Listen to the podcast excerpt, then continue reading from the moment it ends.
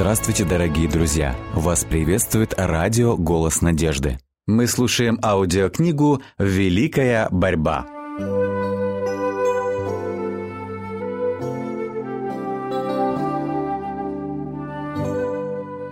Глава 18. Американский реформатор.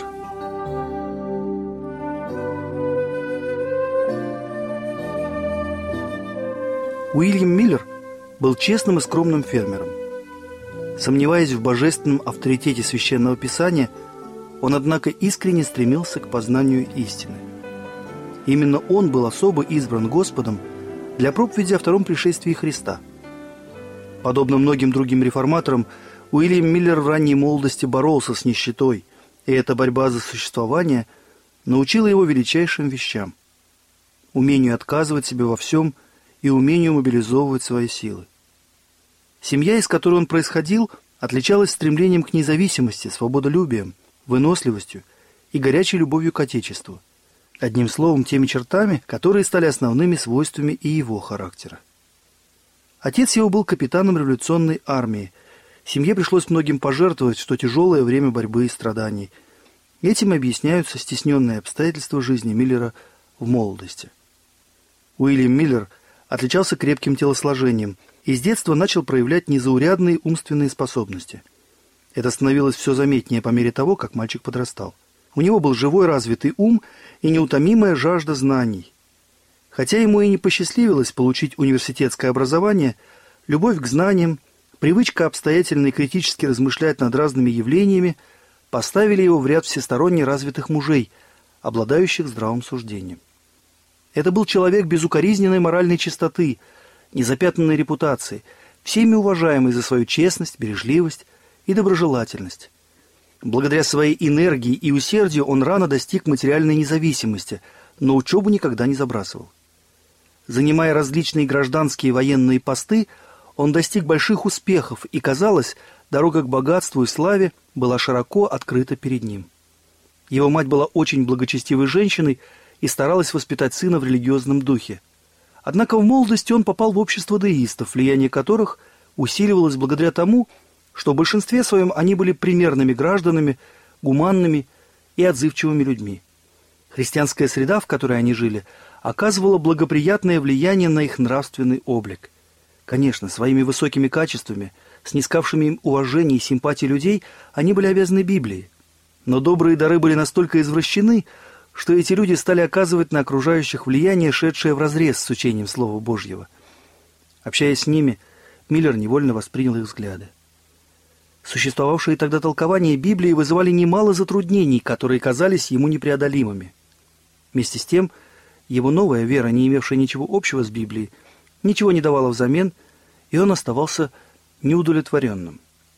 Тем не менее, он продолжал придерживаться этих взглядов около 12 лет – Ему исполнилось уже 34 года, когда под воздействием Святого Духа он глубоко осознал свою греховность. Его религия не гарантировала ему счастливую жизнь после смерти.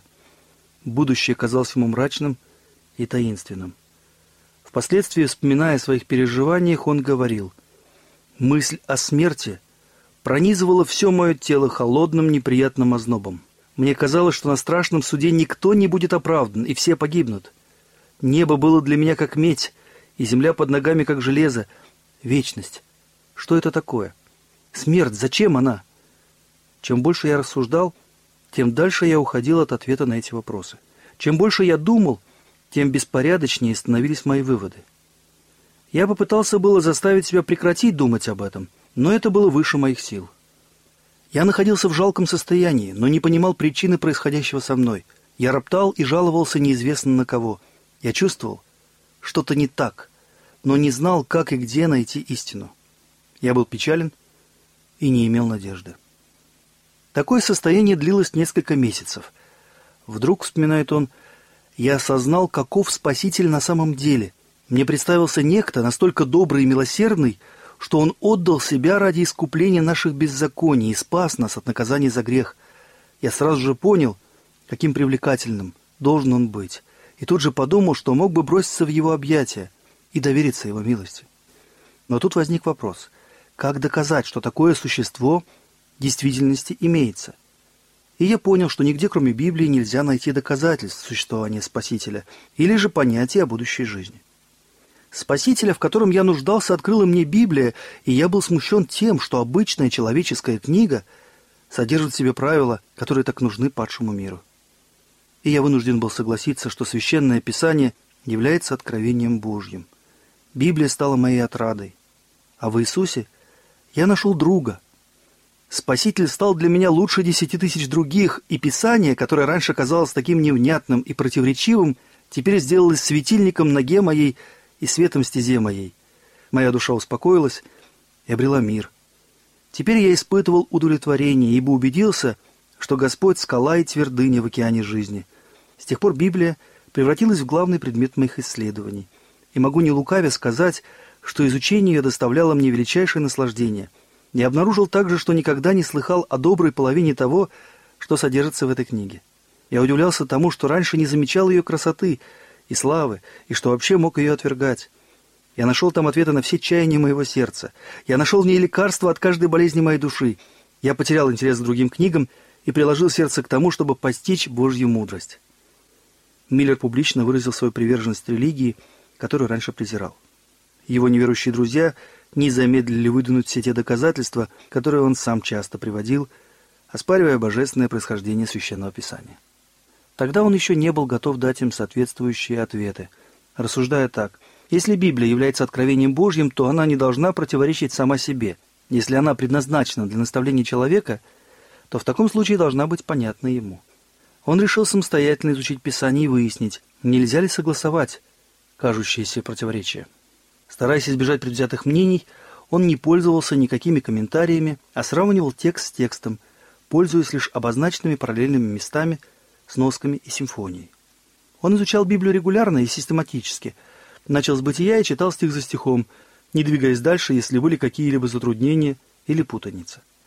Наталкиваясь на трудное место, он обычно сравнивал его со всеми другими текстами, относящимися к изучаемому вопросу. Стремясь понять смысл данного текста, он вдумывался в каждое слово, и если его понимание согласовывалось с параллельными текстами, вопрос был исчерпан. Встречая трудные для понимания места, он всегда находил им объяснения в других частях Священного Писания. Он исследовал Библию усердно, молясь, чтобы Господь просветил его и помог найти ответы на то, что раньше было скрыто от него. На собственном опыте он познал истинность слов псалмопевца. «Откровение слов твоих просвещает, вразумляет простых. С особым интересом он изучал книгу Даниила и Откровения, применяя для их толкования те же принципы, что и для остальных книг Библии. И к своей великой радости обнаружил, что пророческие символы можно расшифровать. Он увидел, что пророчества исполняются в буквальном смысле слова, что различные образы, метафоры, притчи, сравнения и тому подобное объясняются ли во взаимосвязи и контексте – или же их смысл раскрывается в других местах Священного Писания, где имеются ключи к их разгадке. Таким путем я пришел к выводу, писал Миллер, что Библия – это система открытых истин, настолько просто и понятно изложенных, что даже человек с ограниченными умственными способностями не заблудится. Величайшую цепь пророчеств он изучал звено за звеном, и его старания увенчались успехом. Небесные ангелы руководили его мыслями и открывали его разуму Слово Божье.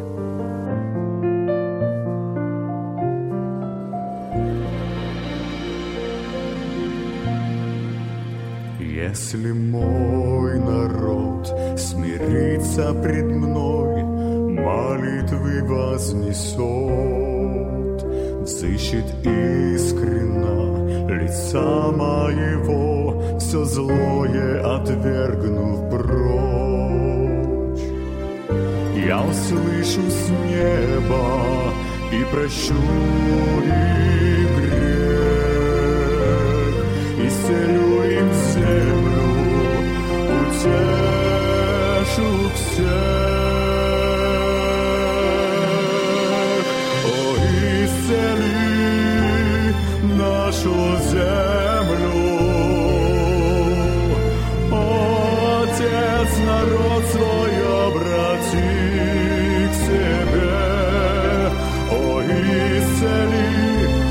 Отче, услышь нас, исцели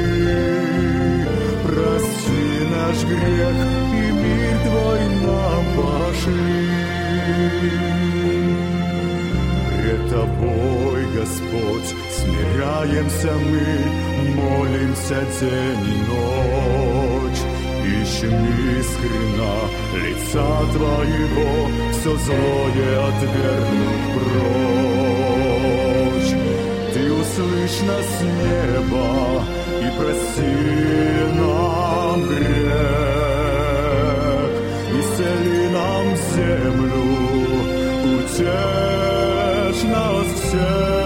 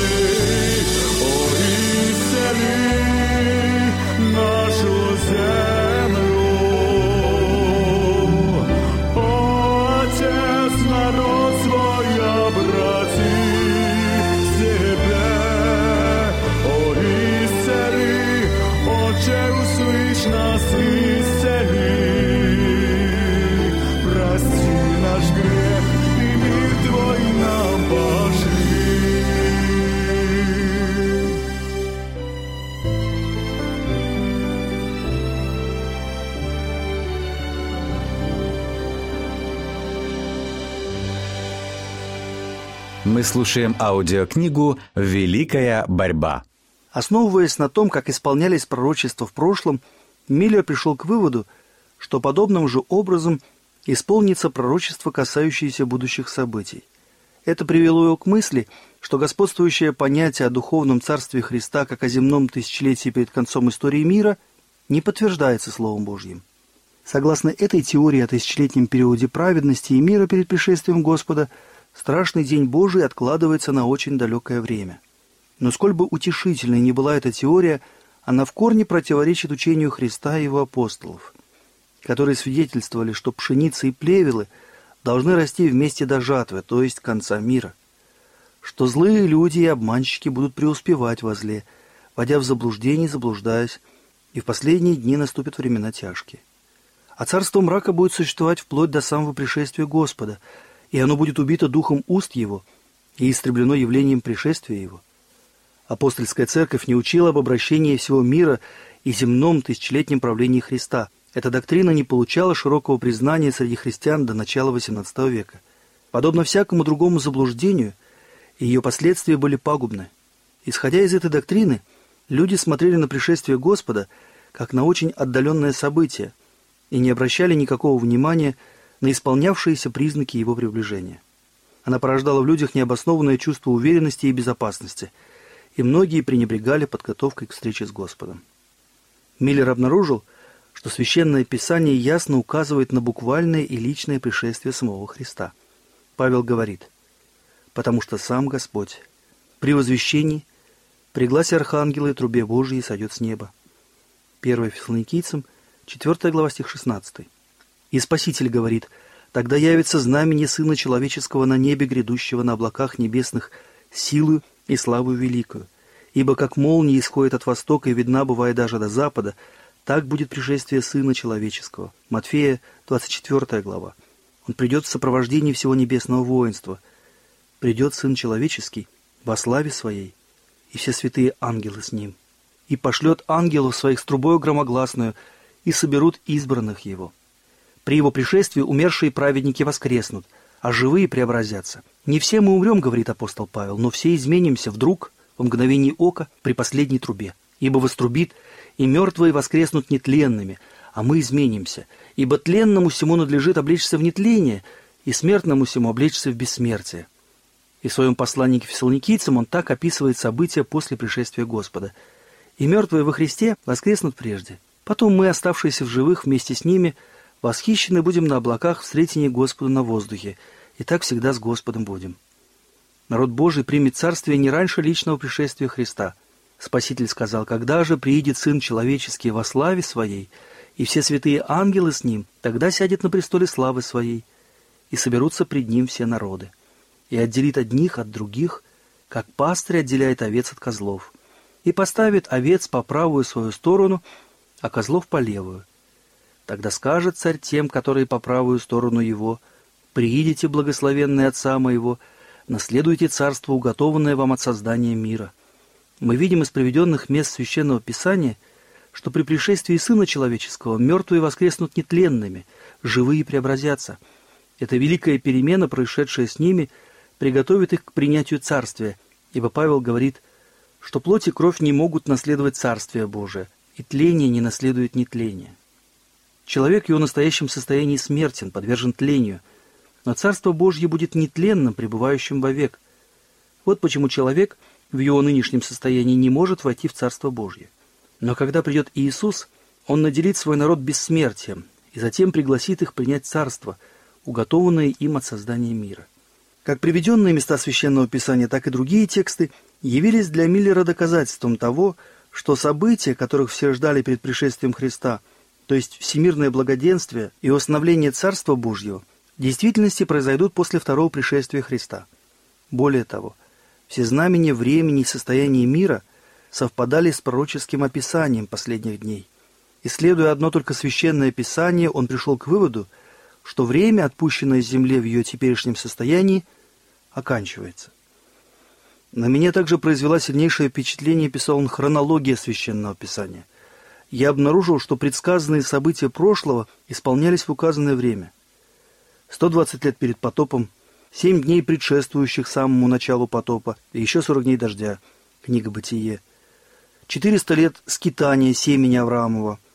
Тоже книга Бытие, 15 глава. Три дня, определенные для виночерпия и хлебодара, Бытие, 40 глава. Семь лет для фараона, Бытие, 41 глава. Сорок лет пустыни, числом 14 глава.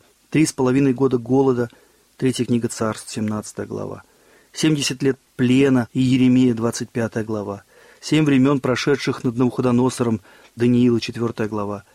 Семь седьмин, 62 седьмины и одна седьмина, составляющие вместе 70 седьмин, определенных для иудеев, Даниила, 9 глава. Все эти события были пророчески предсказаны и исполнились с предельной точностью. Когда затем при исследовании Библии он находил различные хронологические периоды, простирающиеся, по его мнению, до второго пришествия Христа, он смотрел на эти отрезки времени как на определенные времена – которые Господь Бог открыл рабам своим. Сокрытое, говорит Моисей, принадлежит Господу Богу нашему, а открытое нам и сынам нашим до века. И Господь говорит через пророка Амоса, что Он ничего не делает, не открыв свои тайны рабам своим пророкам. И поэтому исследователи Слова Божьего могут быть уверены, что в этом источнике истины они найдут исчерпывающие сведения о самом важном событии в истории человечества. Когда я полностью убедился, говорил Миллер, что все Писание богодухновенно и полезно, что оно создавалось не по воле человека, но было написано святыми мужами, движимыми Духом Святым, и что оно написано нам в наставлении, что мы терпением и утешением из Писаний сохраняли надежду, я уже не мог не считать хронологические части Библии полноправными частями Слова Божьего, предназначенными для серьезного изучения наряду с другими частями Священного Писания. Поэтому я осознавал, пытаясь проникнуть в то, что Бог по своему благоволению счел нужным открыть нам, я не имею права пройти мимо пророческих периодов. В книге Даниила, в 8 главе, в 14 стихе, содержалось то пророчество, которое, как казалось Миллеру, несомненно указывало на время второго пришествия. На 2300 вечеров и утр. И тогда святилище очистится. Следуя испытанному правилу, согласно которому Писание само себя разъясняет – Миллер узнал, что один день в библейском пророчестве времени означает год. Он видел, что период 2300 пророческих дней или буквальных лет простирается далеко за пределы времени благодати, определенного для иудеев, и, следовательно, не относится к святилищу Ветхого Завета. Миллер придерживался общепринятой точки зрения, что в христианскую эру святилищем является земля, и потому пришел к выводу, что предсказанное очищение святилища – означает очищение земли посредством огня при втором пришествии Господа. Если рассуждал он найти исходную точку для отчета 2300 дней, тогда можно установить и время второго пришествия. Таким путем стало бы известно время Великого Конца, когда весь современный мир с его гордостью, властью, пышностью, с его тщеславием, нечестием и угнетением придет к своему концу, когда проклятие будет удалено с земли, смерть уничтожена, а рабы Божьи, пророки и святые, и все боящиеся его вознаграждены, а губившие землю истреблены. Миллер еще более ревностно и серьезно продолжил исследовать пророчество, посвящая целые дни и ночи изучению этих истин, которые теперь казались ему необыкновенно важными и интересными. Восьмой главе книги Даниила он не мог найти исходной точки для отсчета 2300 дней. Хотя ангелу Гавриилу и было поручено объяснить Даниилу видение, однако он сделал это только частично. Когда пророк увидел ужасные преследования, которые ожидали церковь, силы оставили его. Это зрелище оказалось непереносимым для него – и ангел на время покинул его. Даниил изнемог и болел несколько дней. «Я изумлен был видением сим и не понимал его», — говорит он. Но Бог повелел своему посланнику, «Объясни ему это видение». Это поручение должно было быть выполнено, и спустя некоторое время ангел возвратился к Даниилу. «Теперь я и шел, чтобы научить тебя разумению. Итак, вникни в слово и уразумей видение». Видение, описанном в восьмой главе, был важный момент, который остался необъясненным, а именно период времени – 2300 дней. Поэтому при своем вторичном появлении ангел сосредоточился главным образом на вопросе о времени. 70 седьмин определены для народа твоего и святого города. Итак, знай и разумей, с того времени, как выйдет повеление о восстановлении Иерусалима, до Христа владыки семь седьмин и шестьдесят две седьмины. И возвратится народ и обстроятся улицы и стены, но в трудные времена. И по истечении шестидесяти двух седьмин – Предан будет смерти Христос и не будет. И утвердит завет для многих одна седьмина. А в половине седьмины прекратится жертва и приношение. Ангел был послан к Даниилу, чтобы объяснить ему то, что он не понял в видении, восьмая глава, а именно слова, описывающие период времени на 2300 вечеров и утр, и тогда святилище очистится. Повелев Даниилу вникнуть в слово и уразуметь видение – Ангел сразу же сказал, «Семьдесят седьмин определены для народа твоего и святого города твоего». Слово, переведенное здесь как «определены», буквально означает «отрезаны». Семьдесят седьмин или 490 лет, согласно ангелу, отрезаны специально для иудеев. Но от чего они отрезаны? Так как 2300 дней являлись единственным периодом времени, упоминающимся в восьмой главе, Следовательно, 70 недель отрезаны от 2300 дней, и эти два отрезка времени должны были начаться одновременно. Согласно объяснению ангела, эти 70 недель начинались с того времени, как вышел указ о восстановлении Иерусалима. Если бы только можно было установить дату этого указа, тогда было бы нетрудно найти и исходную точку великого периода 2300 дней. В седьмой главе книги Ездра говорится об этом указе. В окончательном виде этот указ был издан Артаксерксом, царем персидским, в 457 году до Рождества Христова. Но в книге Ездры говорится, что Дом Господень будет построен по воле Бога Израилева и по воле Кира и Дария, Артаксеркса, царей персидских. Три царя составляли, уточняли и дополняли этот указ до тех пор, пока не довели его до совершенства, предусмотренного пророчеством, чтобы он мог ознаменовать начало 2300 дней. Считая 457 год до Рождества Христова, когда был издан окончательный указ, точкой отсчета, нетрудно проследить, как исполнилось пророчество о 70 седьминах во всех подробностях. С того времени, как выйдет повеление о восстановлении Иерусалима до Христа, владыки 7 седьмин и 62 седьмины, то есть 69 недель или 483 года. Повеление Артаксеркса вступило в силу осенью 457 года до Рождества Христова. Отсчитав с этого момента 483 года, мы получаем осень 27 года после Рождества Христова. Тогда-то и исполнилось это пророчество. Слово «Мессия» означает «помазанник». Осенью 27 года Христос был крещен Иоанном и помазан Духом Святым. Апостол Петр свидетельствует, что Бог Духом Святым и силою помазал Иисуса из Назарета. И сам Спаситель говорит, «Дух Господень на мне, ибо Он помазал меня благовествовать нищим, После своего крещения он пришел в Галилею, проповедуя Евангелие Царствия Божия и говоря, что исполнилось время. И утвердит завет для многих одна седьмина. Упоминаемая здесь седьмина является последней семидесяти. Это последние семь лет, отведенные специально для иудеев. В течение этого времени, с 27 по 34 год, Иисус вначале сам, А затем его ученики проповедовали Евангелие исключительно для иудеев. Посылая апостолов возвещать о Царстве Небесном, Спаситель предупредил, «На путь к язычникам не ходите, и в город Самарянский не входите, а идите на Ипаче к погибшим овцам дома Израилева. А в половине седьмины прекратится жертва и приношение». В 31 году, спустя три с половиной года после своего крещения, Господь был распят. С принесением на Голгофе этой великой жертвы окончилась и система жертвоприношений, которая в течение четырех тысяч лет указывала на Агнца Божьего. У креста встретились прообраз и реальность, и здесь должны были закончить свое существование все жертвы и обрядовые приношения. 77 или 490 лет, которые были особо определены для иудеев, окончились, как мы видим, в 34 году по Рождеству Христову. В это время решением иудейского синедриода народ запечатлел свое отвержение Евангелия, побив Стефана камнями и начав гонение на последователей Христа. После этого весь спасение вышло за пределы иудейского сообщества и стало проповедоваться всему миру.